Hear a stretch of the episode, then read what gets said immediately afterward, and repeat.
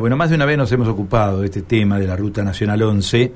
Lo volvemos a hacer hoy porque los senadores nacionales de Juntos por el Cambio, que representan a la provincia de Santa Fe, han realizado un pedido para que se declare la emergencia vial en la Ruta Nacional 11. ¿no? En línea el senador nacional Dionisio Escarpín. Con él conversamos. ¿Cómo le va, Dionisio? ¿Cómo está usted? Muy buenos días. ¿Qué tal? Buenos días, un gusto saludarte. Bueno, habida cuenta de mm, esta novedad mm, eh, que han presentado ustedes ante el cuerpo, queremos conocer mm, más información respecto del tema, ¿no? Sí, eh, el, el, que transita por la ruta 11 va a entender perfectamente de lo que estamos hablando. Realmente es una ruta que está en emergencia, porque es una, una ruta internacional eh, con tránsito nacional, internacional, local, regional, con, con, mucho transporte de carga, porque para toda una región del país es la única forma de, llegar a los grandes puertos o a los centros urbanos más importantes que tiene la Argentina.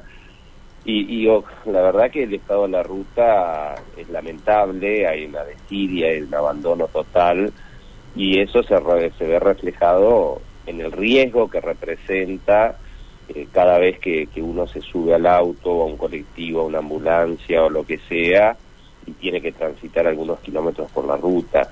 Es una ruta que, en teoría, tendría que haberse reparado este año y no se hizo.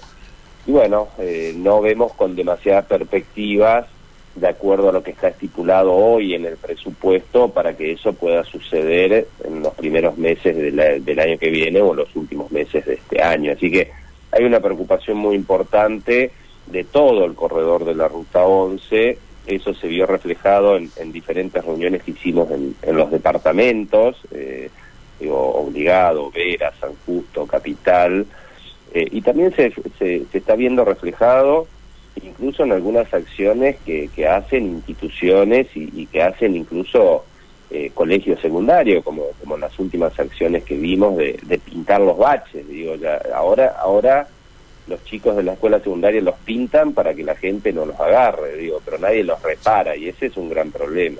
Claro, estamos frente a una situación que es largamente demandada. Yo digo largamente demandada porque esto no es nuevo, hace mucho tiempo que se viene trabajando sobre esta idea de mejorar las rutas nacionales que surcan la provincia de Santa Fe. Ya no estoy hablando solamente de la Ruta Nacional 11. La Ruta Nacional 11 es el motivo de la charla con usted, senador, pero a ver, eh, Ruta Nacional 33, accidentes permanentemente en la 33, la 95, la Ruta 7 en el sur de la provincia, eh, los corredores viales transversales también que atraviesan el territorio.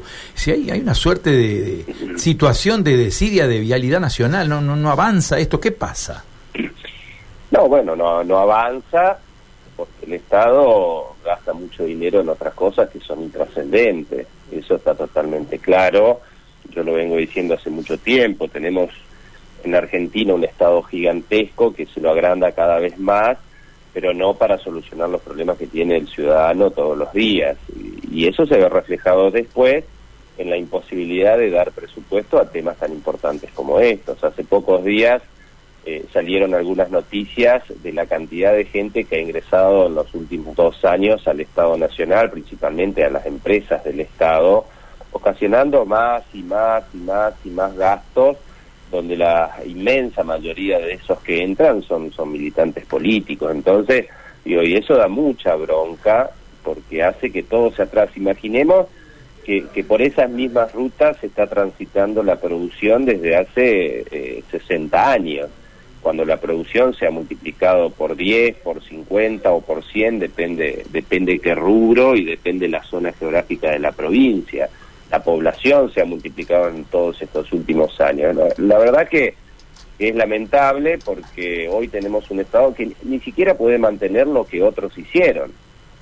recordemos la Ruta 11 allá en el norte, se inauguró en el año 61, imaginemos los años que han pasado, eh, la, la, lo que era la Argentina en el año 61, lo que era el norte, eh, y todo lo que se ha transformado cómo ha crecido la, población, cómo ha crecido la producción, cómo ha crecido el intercambio de estudiantes de una ciudad a otra, de docentes, de enfermos, y todo eso eh, ocasiona digo, que, haya más tránsito y, en este estado que haya más peligro. Pero yo digo, la ruta 11, así como otras rutas nacionales, eh, durante, durante las privatizaciones y con los peajes había mejorado mucho, ¿no? Yo de, chico viajaba a Santa Fe, cuando mi padre era intendente y recordaba en la década del 80 que la ruta era un desastre. Luego se, se mejoró durante mucho tiempo y desde mi punto de vista hubo una decisión errónea. Yo le decía en ese momento, si eliminan los peajes vamos a volver a la década del 80 porque está claro que hoy Vialidad Nacional no tiene la capacidad para, para, ni siquiera para mantener la ruta, no, hablo de hacer obras, ¿no? Entonces, y ahí está el problema de hoy. Claro, uno eh, advierte la gravedad de este problema cada vez que se produce un accidente, ¿no? Porque acá estamos frente a una situación en la cual no estamos hablando de una obra porque sí, estamos hablando de una obra necesaria porque se pierden vidas en accidentes, desgraciadamente. Eh, todos los días tenemos noticias acá a nivel local de accidentes en los corredores viales nacionales, ¿no? En rutas y accidentes con consecuencias muy, muy graves, ¿no? Todos los días, todos los días escuchamos noticias y, vuelvo a repetir, estamos hablando de la 11, pero como vos dijiste, eh, tenemos la ruta 95 que, que estaba licitada ya desde el año pasado, un tramo intransitable de 15 kilómetros, la 33, o sea, digo, uno puede, cualquier ruta puede elegir la, la 34 que, que se está haciendo en algunos tramos, pero en otros está, está desastrosa. Y justamente ahora, eh, este 8 de, de, de, octubre, se cumplen 16 años del accidente de Ecos, ese, ese trágico accidente de alumnos de, Buenos Aires, que, fallecieron muchos y que, y que por ese motivo se, se estableció ese día como el Día del Estudiante Solidario. Y todos pensamos que por un momento que algo iba a cambiar después de eso, como que iba a ser un hito y que a partir de ese momento se iban a tomar las cosas en serio en rutas de este tipo. Pero bueno, evidentemente nada ha cambiado y seguimos sufriendo las mismas consecuencias, los mismos padecimientos pero en realidad no los mismos, porque día a día se agrava, como yo lo decía. ¿no? Bueno, eh, ¿ha habido consenso de los otros bloques en la presentación que ustedes han hecho para declarar emergencia vial? Mira, las declaraciones de emergencia eh, lo que sirven es para dar una señal de alerta, ¿no? Y para darles instrumento al Estado para que puedan, en todo caso, no tener excusas como, como, como a veces las ponen de falta de presupuesto, entonces, eh, con las declaraciones de emergencia eso se, se puede facilitar. Lo, eh, todavía no, porque fue recientemente presentado, pero sí lo que puedo decir es que estuvimos eh, ayer en la Cámara de Diputados, cuando, cuando estuvo el, el ministro de Obras Públicas, estuvimos hablando con el administrador de Vialidad Nacional para incluso con, con diputados de otros bloques políticos, e incluso del Frente de Todos también, de la provincia de Santa Fe, para que realmente esa ruta tenga prioridad, porque tienen muy buen presupuesto la 33, la 34, pero la 11 tiene presupuesto para el 2024. Tiene el, en el 23, digo, pero uno se da cuenta por los montos de que no es una prioridad. Entonces, vamos a pelear fuertemente Incluso, digo, hay una movida interesante también que se está generando desde los consejos municipales de las diferentes ciudades, eh, digo, desde la Cámara de Diputados de la provincia, que también se declaró la emergencia hace poco. Así que, bueno, vamos a tratar de hacer oír eh, nuestra voz y de que realmente el gobernador también se ponga al frente de esto, se lo hemos pedido en varias oportunidades ya.